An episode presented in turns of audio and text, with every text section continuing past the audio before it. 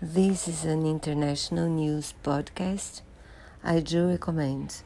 The anchor is Amanpour, a British journalist from CNN, and she interviews very interesting people for what's happening today.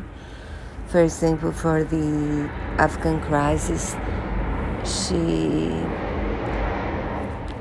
interviewed.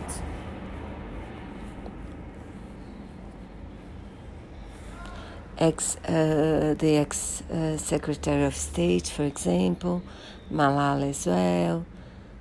She also interviews people from the from the arts.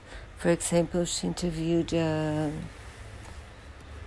uh the director of a the commentary on the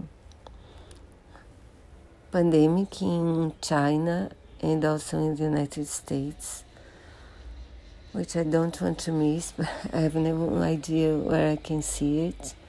So I do recommend her.